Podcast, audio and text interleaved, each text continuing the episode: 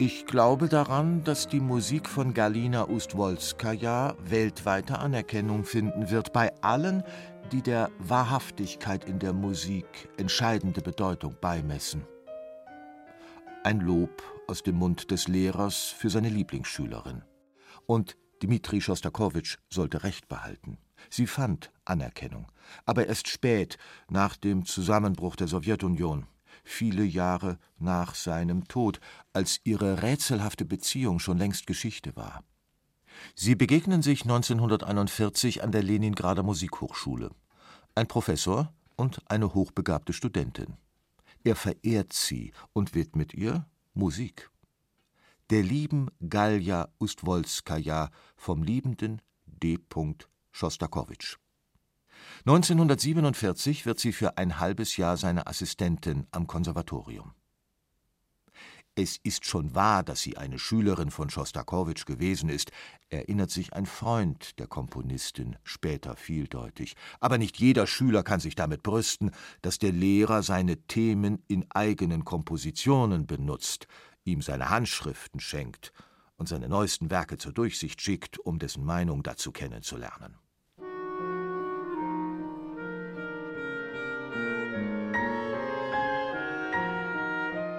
Während des Vorspiels der Schülerkompositionen ging Dmitri Schostakowitsch nervös im Zimmer hin und her, rauchte Bellomor und ging oft hinaus, ohne ein Wort zu sagen. Wie es mir scheint, war er ein neidischer Mensch. So erinnert sich Galina Ustwolskaja an die Jahre ihres Studiums. Geboren 1919 in St. Petersburg, seinerzeit Petrograd, bald Leningrad, wächst sie in einer sowjetischen Kommunalka, einer Gemeinschaftswohnung, auf. Einfaches Essen, ärmliche Verhältnisse. Das Kind trägt den Mantel des Vaters auf. Ein Jurist, der aus einer Priesterfamilie stammt. Die Mutter, die aus einer verarmten, adligen Familie kommt, ist Lehrerin. Die Eltern haben kein Geld, doch leisten sie sich eine Hauslehrerin, Deutschstunden und Musikunterricht für die beiden Töchter.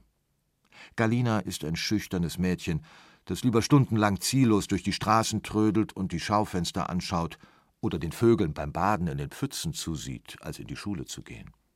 Ein eigenbrötlerisches Kind, das sich manchmal unter dem Klavier versteckt.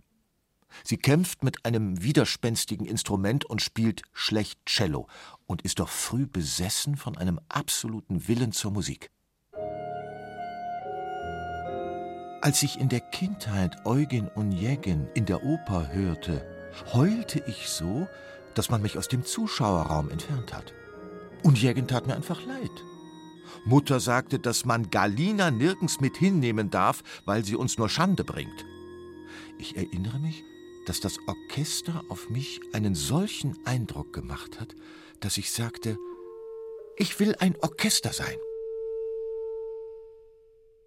Nicht du befindest dich unter meinem Einfluss, sondern ich mich unter deinem. So schreibt Schostakowitsch einmal seiner Schülerin und zitiert ein Thema aus ihrem Klaviertrio, das Ustwolskaja 1949, kaum dem Studium in seiner Klasse entwachsen, komponiert hat. Sie klingt in seinem fünften Streichquartett an. Nein, es kann und darf keine von oben verordneten, einengenden Kompositionsschablonen geben, schlägt Ustwolskaja sich auf die Seite ihres Lehrers und geht auf Distanz. Sie meidet die Herrschenden und versucht, sich allen Vorgaben von oben zu entziehen verweigert sich jedem offiziellen Kompositionsauftrag. Später verbannt sie den Taktstrich aus ihrer Musik, schreibt spröde, sperrig, unbequem. Mit bitterem Unterton erinnert sie sich an Begegnungen.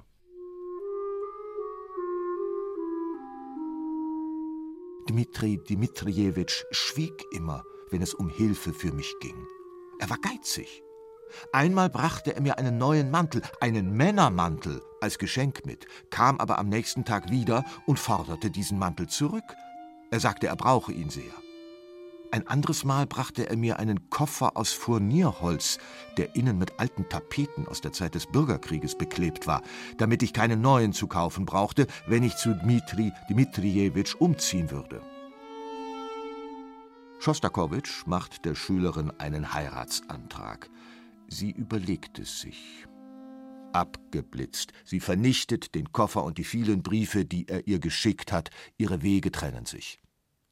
Er muss 1948 die Hochschule verlassen. Sie wird Lehrerin an der Musikschule Rimski-Korsakow in Leningrad. Sie bleibt eine Außenseiterin und nahezu unbekannt im Schatten der Großen des sowjetischen Musikbetriebs. Aber sie verliert sich nicht. Ich komponiere nicht so wie andere Komponisten, sagt sie einmal. Ich beginne erst dann zu komponieren, wenn ich einen besonderen Zustand der Gnade erreiche. Die Musik entsteht in mir, und wenn die Zeit kommt, zeichne ich sie auf. Ihre Werke, von denen sie selbst nur wenige gelten lässt, wandern in die Schublade.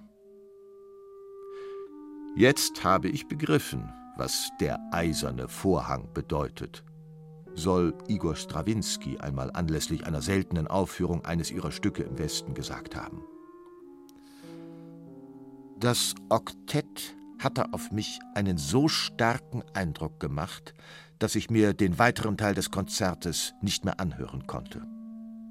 So bekundet Schostakowitsch Anfang der 70er Jahre. Ich glaube nicht an diejenigen, die Hunderte von Werken schreiben, einschließlich D. D. Schostakowitsch, urteilt Ustwolskaja knapp. Sie lebt zurückgezogen in einer Zwei-Zimmer-Wohnung im fünften Stock eines Wohnblocks, wo sie an einem kleinen Tisch inmitten von Büchern komponiert. Geheiratet hat sie nie.